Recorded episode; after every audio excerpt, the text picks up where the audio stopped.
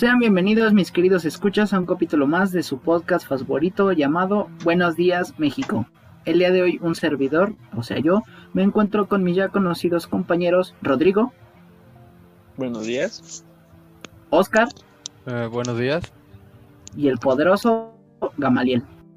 Buenos días. Y estaremos hablando de un tema ciertamente delicado, pero del cual se debe hacer conciencia. Tienes toda la razón en que nuestro tema será delicado, pero debido a ello esperamos ayudar tanto a la gente que padece esto como a seres queridos o simplemente a esas personas cercanas, a ellos a darse cuenta que el peligro en el que se encuentran. Pues sin más alargue, les comento, el tema de hoy será la obesidad, centrándonos un poco en lo que es la obesidad en México, obesidad infantil, sus causas y sus consecuencias. Es claro que debemos empezar con la definición de obesidad y sobrepeso, ya que ambos suelen confundirse, y bien, estos términos refieren a un peso corporal que es mayor de lo que se considera normal o saludable para cierta estatura, pero el sobrepeso se debe a la grasa corporal adicional y las personas con obesidad generalmente tienen demasiada grasa corporal. Con esto seguramente se estarán preguntando, ¿cómo podemos saber si tenemos sobrepeso u obesidad? Bien, pues existe el índice de masa corporal llamado IMC, que se calcula dividiendo los kilogramos de peso por el cuadrado de la estatura en metros.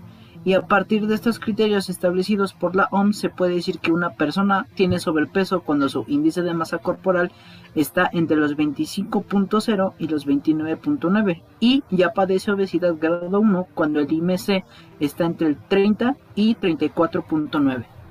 Una vez siendo esto de su conocimiento, podemos iniciar con la obesidad en México.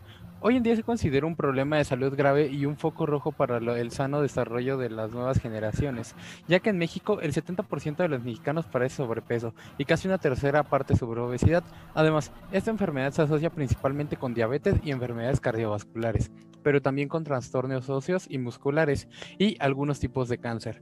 Los hábitos alimenticios poco saludables y la falta de ejercicio ocasionan el que el 32% de las muertes de mujeres y el 20% de los hombres en el país. Aunque existen diferentes factores relacionados con el aumento en el índice de masa corporal y sus repercusiones en el cuerpo humano, los más vinculados al estilo de vida en México son la mala alimentación, la falta de educación nutrimental, el sedentarismo, el no respetar los horarios de comida, la falta de ingesta de frutas y verduras y el consumo excesivo de bebidas alcohólicas, así como la falta de ejercicio y bebidas azucaradas. Ahora pasaremos a la obesidad infantil que es particularmente problemática debido a que el, peso adicional suele provocar que los niños comiencen a tener problemas de salud que antes se consideraban exclusivos de los adultos, como diabetes, presión arterial alta y colesterol alto.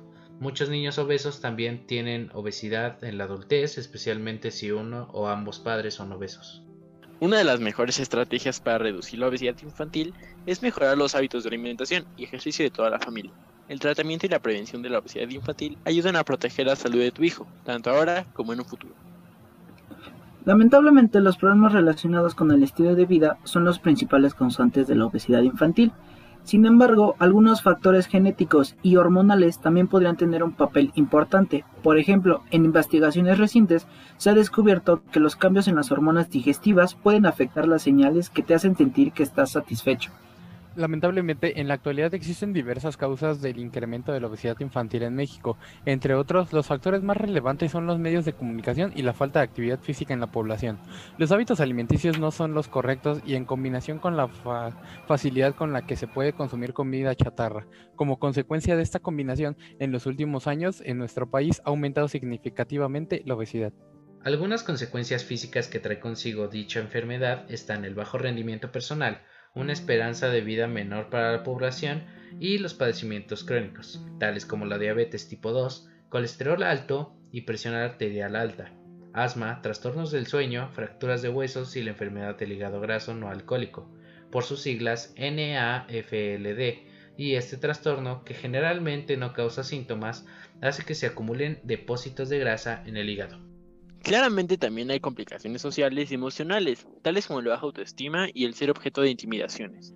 Los niños muchas veces se burlan de sus compañeros con sobrepeso o los hostigan y como resultado, estos sufren una pérdida de la autoestima y tienen un mayor riesgo de sufrir depresión, así como problemas de comportamiento y aprendizaje, ya que los niños con sobrepeso tienden a tener más ansiedad y menos habilidades sociales.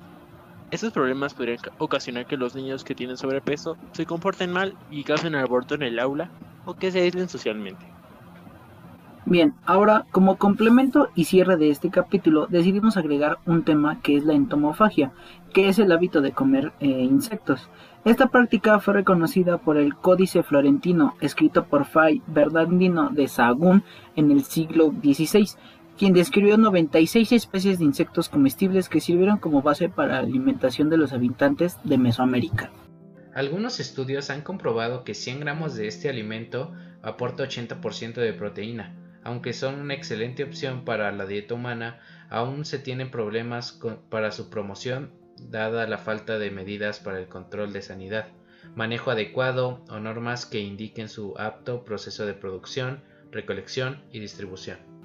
Y se destacan por su gran aporte nutricional en proteína, grasas, hierro, aminoácidos esenciales y otros nutrientes, principalmente los escamoles, gusanos de maguey, hormigas chicatas, agüites, chapulines, jumiles y chincuiles. Lamentablemente se nos acabó el tiempo, pero esperemos que esta información les haya ayudado a ustedes y a sus seres queridos, incluso a las personas que más conocen y por los cuales están preocupados de su salud. Esta es una enfermedad muy común y que puede causar hasta la muerte, así que por favor traten de mesurar sus comidas y de poder restringir lo que comen. ¿Algo más que quieran agregar, compañeros? No, pues créeme que mm, creo que la información fue muy concisa y también concuerdo contigo en que se debe de combatir este problema lo más pronto posible. ¿Tú, Osmar? Eh, concuerdo con ambos, es un tema este pues que del cual se debe hacer conciencia ya que por los las consecuencias que este trae consigo mismo, pero pues eh, todo queda dentro de la propia gente que, que está en este riesgo, así que hagan ejercicio lo más que puedan y cuídense.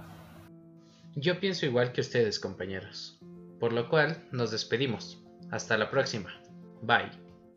Bye. Gracias, hasta la próxima. Bye.